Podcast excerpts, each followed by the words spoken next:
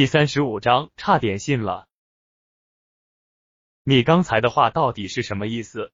我知道你对我母亲有意见，我们两个人之间的事为什么要牵扯其他人？我母亲对你不薄。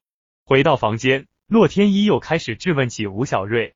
听到洛天依说他母亲对自己不薄，大好的心情又变成了一股愤怒。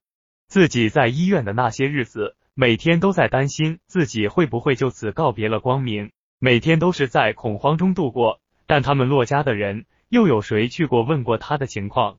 就连自己出院的时候，自己唯一的小舅子宁愿花着找脸去求一个没有任何亲情的外人，也不曾顺路去看看自己，哪怕只说几句话，吴小瑞也能认为他们也是关心自己的。好啊，只要你同意了我的要求，什么都好商量。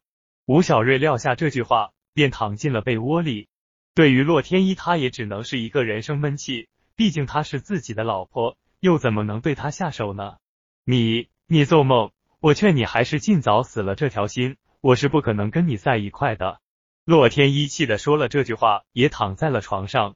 经过这些日子的相处，洛天依对吴小瑞的态度也有些轻微的转变，但看到他这个样子，心里原本那点好感也荡然无存了。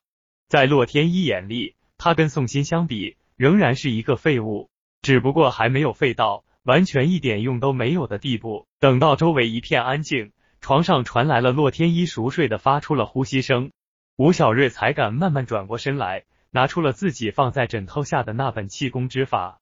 看着这本书，当初自己只是看了第一页，就已经变得这么厉害了。如果再往下看，那还不知道要厉害到什么程度了。吴小瑞难掩自己心里的激动，急忙翻开了这本书，可是。无论他怎么看，放选还是放进，都没有第一次盯着他看的感觉了。从第一页翻到最后一页，仍没什么反应。难道是已经学完了？这也不可能啊！我就看过一页啊，其他的还没翻呢。难道说这眼睛？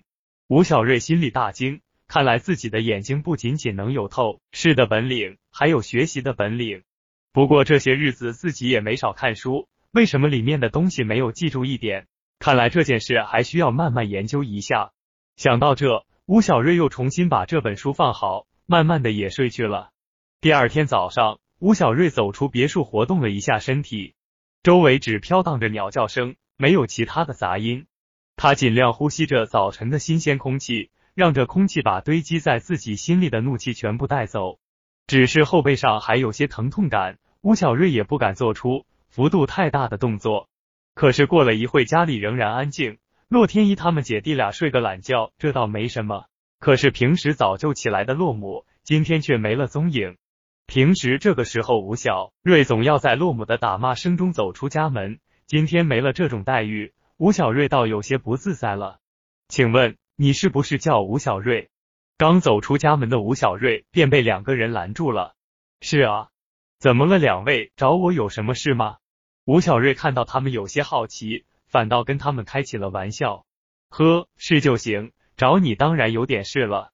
两个警察确认了这个年轻人就是吴小瑞，刚刚那股客气劲顿时就没了。还没等吴小瑞再说什么，他便被这两个人连拖带拽的塞进了轿车。当车子走远之后，站在二楼的洛姆慢慢的关上了窗户，脸上露出了得意的笑容。他这才不紧不慢的哼着小曲走了下来，想跟自己斗还嫩着点。洛姆小声的说着，原来昨天洛姆就跟自己一个许久没有联系的一个朋友打了电话，没想到刚一跟他说起这件事，他就立马打了包票，说这件事交给他就行了。他娘的，你就是洛家的那个没用的赘婿吴小瑞，你小子可真是有福气啊，摊上了这样一个家，祖坟冒青烟了吧？一个中年男人坐在了吴小瑞面前，说道：“我说，我们好像没什么过节吧？你们把我抓来有什么事吗？”吴小瑞听到这个中年男人对自己说出这样的话，心里顿时有些不爽。他娘的，话还很多！老子这么跟你说话，已经是看在了洛家的面子，否则就凭你这个废物，老子根本就不会多看一眼。中年男人对于吴小瑞的这句话感到有些生气。也难怪，为了他，洛母会打电话跟自己。你小子就十点去，我们老大对你已经是很客气了。要是我的话，你小子不知道要挨多少打了。旁边一个人也跟着说起了吴小瑞。对于这周围的一切，吴小瑞只知道是在一个办公室，但具体在什么地方他却不知道，因为刚刚他的头上被套了一个黑布，一时大意也没仔细去看。你的问题有点多，不过对你这种废物，老子有很多办法。不管怎么说，老子手下也有一帮兄弟，你算的什么东西？跟你说这么多话，已经是把你当成人看了。老子听说最近你打伤了几个人，是他们让我给你算点账。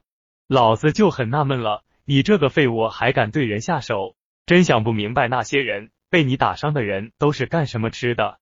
这个中年男人不再跟吴小瑞废话，便说出了今天把他带来的原因。吴小瑞这才明白为什么会突然被人带到这，原来还是跟那些人脱不了干系。吴小瑞便用自己的透视眼看向周围。发现他现在正在身处一个工厂里，你这句话可就不对了。明明是他们先动的手，我只不过是为了保护自己才动的手。你们要把这件事好好调查清楚，别伤了好人。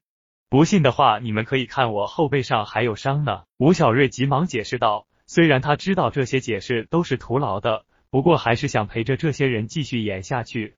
妈的，你当老子是傻子吗？